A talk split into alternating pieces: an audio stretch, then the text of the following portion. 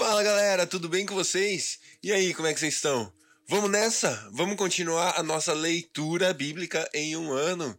Vamos que vamos, galera. Hoje a gente está na semana de número 24, é o segundo dia.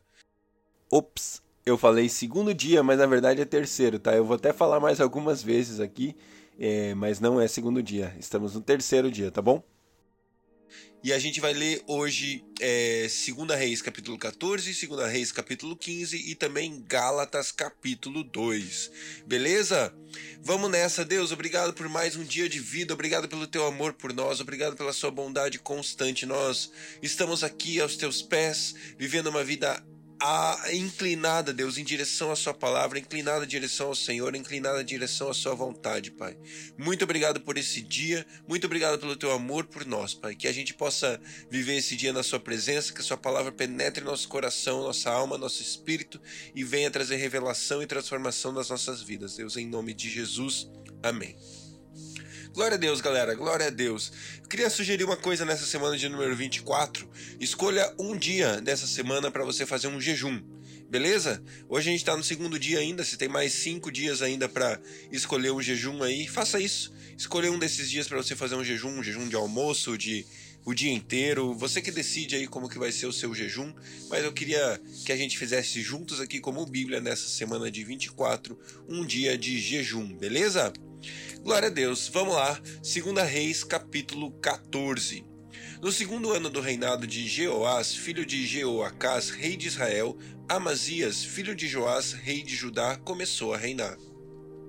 Ele tinha 25 anos de idade quando começou a reinar e reinou 29 anos em Jerusalém.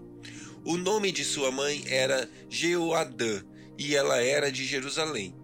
Ele fez o que o Senhor aprova, mas não como Davi, seu predecessor.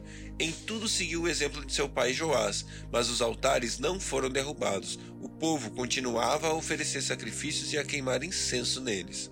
Quando Amazias sentiu que tinha o reino sob pleno controle, mandou executar os oficiais que haviam assassinado o rei, seu pai. Contudo, não matou os filhos dos assassinos de acordo com o que está escrito no livro da lei de Moisés, onde o Senhor ordenou: Os pais não morrerão no lugar dos filhos, nem os filhos no lugar dos pais. Cada um morrerá pelo seu próprio pecado. Foi ele que derrotou dez mil edomitas no Vale do Sal e conquistou a cidade de Selá em combate, dando-lhe o nome de Jocteel, nome que tem até hoje. Então Amazias enviou mensageiros a Jeoás, filho de Jeoacás e neto de Jeú, rei de Israel, com este desafio: Venha me enfrentar. Jeoás, porém, respondeu a Amazias: O espinheiro do Líbano enviou uma mensagem ao cedro do Líbano: Dê-me sua filha em casamento, dê a sua filha em casamento a meu filho. Mas um animal selvagem do Líbano veio e pisoteou o espinheiro. De fato, você derrotou Edom e agora está arrogante. Comemore a sua vitória, mas fique em casa. Por que provocar uma desgraça que levará você e também Judá à ruína? Amazias não quis ouvi-lo, e Jeoás, rei de Israel, o atacou. Ele e Amazias, rei de Judá, enfrentaram-se em Bet-Semes, em Judá. Judá foi derrotado por Israel e seus soldados fugiram para suas casas. Jeoás capturou Amazias, filho de Joás, neto de Acasias, em Bet-Semes. Então Jeoás foi a Jerusalém e derrubou 180 e derrubou 180 metros do muro da cidade, desde a porta de Efraim até a porta da esquina. Ele se apoderou de todo o ouro, de toda a prata, de todos os utensílios encontrados no templo do Senhor e nos depósitos do palácio real. Também fez reféns e então voltou para Samaria. Os demais acontecimentos do reinado de Jeoás e os seus atos e todas as suas realizações, inclusive sua guerra contra Amazias, rei de Judá, estão escritos nos registros históricos dos reis de Israel. Jeoás descansou com seus antepassados e foi sepultado com os reis de Israel em Samaria, e seu filho Jeroboão foi o seu sucessor. Amazias, filho de Joás, rei de Judá, viveu ainda mais quinze anos depois da morte de Jeoás, filho de Jeoacás, rei de Israel. Os demais acontecimentos do reinado de Amazias estão escritos nos registros históricos dos reis de Judá.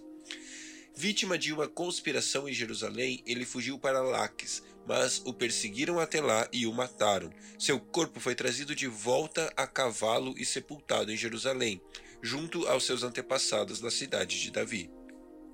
Então todo o povo de Judá proclamou rei a Azarias, de 16 anos de idade, no lugar de seu pai Amazias. Ele foi que foi ele que conquistou e reconstruiu a cidade de Elate para Judá, depois que Amazias descansou com seus antepassados. No 15º ano do reinado de Amazias, filho de Joás, rei de Judá, Jeroboão, filho de Jeoás, rei de Israel, tornou-se rei em Samaria e reinou quarenta e um anos. Ele fez o que o Senhor reprova e não se desviou de nenhum dos pecados de Jeroboão, filho de Nebate, que levara Israel a cometer. Foi ele que reestabeleceu as fronteiras de Israel desde o Lebo Amate até o mar de Arabá, conforme a palavra do Senhor Deus de Israel, anunciada pelo seu servo Jonas, filho de Amitai, profeta de Gate-Efer. O Senhor viu a amargura que todos em Israel, tanto escravos quanto livres, estavam sofrendo. Não haviam, não havia ninguém para socorrê-los, visto que o Senhor não dissera que apagaria o nome, nome de Israel de debaixo do céu, ele os libertou pela mão de Jeroboão, filho de Jeoás. Os demais acontecimentos do reinado de Jeroboão e os seus atos e suas realizações militares, inclusive a maneira pela qual recuperou para Israel Damasco e Amate, que haviam pertencido a Ialde, estão descritos nos registros históricos do rei de Israel. Jeroboão descansou com seus antepassados, os reis de Israel. Seu filho Zacarias foi o seu sucessor. Segunda Reis, capítulo 15. No 27 ano do reinado de Jeroboão, rei de Israel, Azarias, filho de Amazias, rei de Judá, começou a reinar. Tinha 16 anos de idade quando se tornou rei e reinou 52 anos em Jerusalém. Sua mãe era de Jerusalém e chamava-se Jecolias. Ele fez o que o Senhor aprova, tal como seu pai Amazias. Contudo, os altares idólatras não foram derrubados. Povo continuava a oferecer sacrifícios e a queimar incenso neles. O Senhor feriu o rei com lepra até o dia de sua morte. Durante todo esse tempo, ele morou numa casa separada. Jotão, filho do rei, tomava conta do palácio e governava o povo. Os demais acontecimentos do reinado de Azarias e todas as suas realizações estão escritos nos registros históricos dos reis de Judá. Azarias descansou com seus antepassados e foi sepultado junto a eles na cidade de Davi. Seu filho Jotão foi o seu sucessor. No 38º ano do reinado de Azarias, rei de Judá, Zacarias, filho de Jeroboão, tornou-se rei em Israel, em Samaria, e reinou por seis meses. Ele fez o que o Senhor reprova como seus antepassados haviam feito. Não se desviou dos pecados de Jeroboão, filho de Nebate, levar Israel a cometer. Salum, filho de Jabes, conspirou, conspirou contra Zacarias. Ele o atacou na frente do povo, assassinou-o e foi o seu sucessor. Os demais acontecimentos do reinado de Zacarias estão escritos nos registros históricos dos reis de Israel. Assim se cumpriu a palavra do Senhor anunciada a Jeú: seus descendentes ocuparão o trono de Israel até a quarta geração. Salum, filho de Jabes, começou a reinar no 38º ano do reinado do rei no, do reinado de Uzias, rei de Judá, que reinou um mês e reinou um mês em Samaria. Então Menahem, filho de Gade, foi de Tirza a Samaria e atacou Salum, filho de Jabes, assassinou e foi o seu sucessor. Os demais acontecimentos do reinado de Salum e a, su, e a conspiração que liderou estão escritos nos registros históricos dos reis de Israel. Naquela ocasião, Menahem partindo de Tirza, atacou Tífisa e todos que estavam na cidade e seus derredores, porque eles se recusaram a abrir as portas da cidade. Saqueou Tífisa e rasgou ao meio todas as mulheres grávidas. No 39 ano do reinado de Azarias, rei de Judá, Menahem, filho de Gade, tornou-se rei de Israel e reinou dez anos em Samaria. Ele fez o que o Senhor reprova. Durante todo o seu reinado, não se desviou dos pecados que Jeroboão, filho de Nebate, levara Israel a cometer. Então Pu, rei da Assíria, invadiu o país e Menahem lhe deu 35 toneladas de prata para obter seu apoio e manter-se no trono. Menahem cobrou essa quantia de Israel. Todos os homens de posses tiveram que contribuir com 600 gramas de prata no pagamento ao rei da Assíria. Então ele interrompeu a invasão e foi embora. Os demais acontecimentos do reinado de Menahem e todas as suas realizações estão escritos nos registros históricos dos reis de Israel. Menahem descansou com seus antepassados e seu filho Pecaías foi o seu sucessor. No quinquagésimo ano do reinado de Azarias, rei de Judá, Pecaías, filho de Menahem, tornou-se rei de Israel em Samaria e reinou por dois anos. Pecaías fez o que o Senhor reprova, não se desviou dos pecados de Jeroboão, filho de Nebate, que levara Israel a cometer.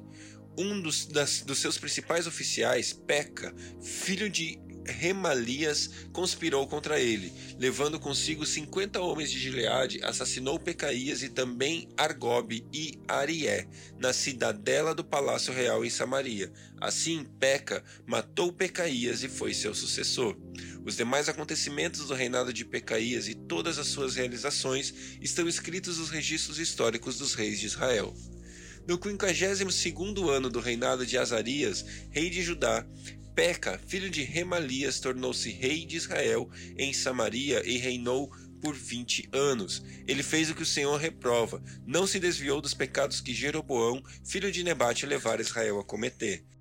Durante seu reinado, Tiglat-Pileser, rei da Assíria, invadiu e conquistou Ijon, Abel Bet-Maaca, Janoa, Quedes e Azor. Tomou Gileade e Galiléia, inclusive toda a terra de Naphtali e derrotou o povo para a Assíria. Então Oséias, filho de Elá, conspirou contra Peca, filho de Remalias.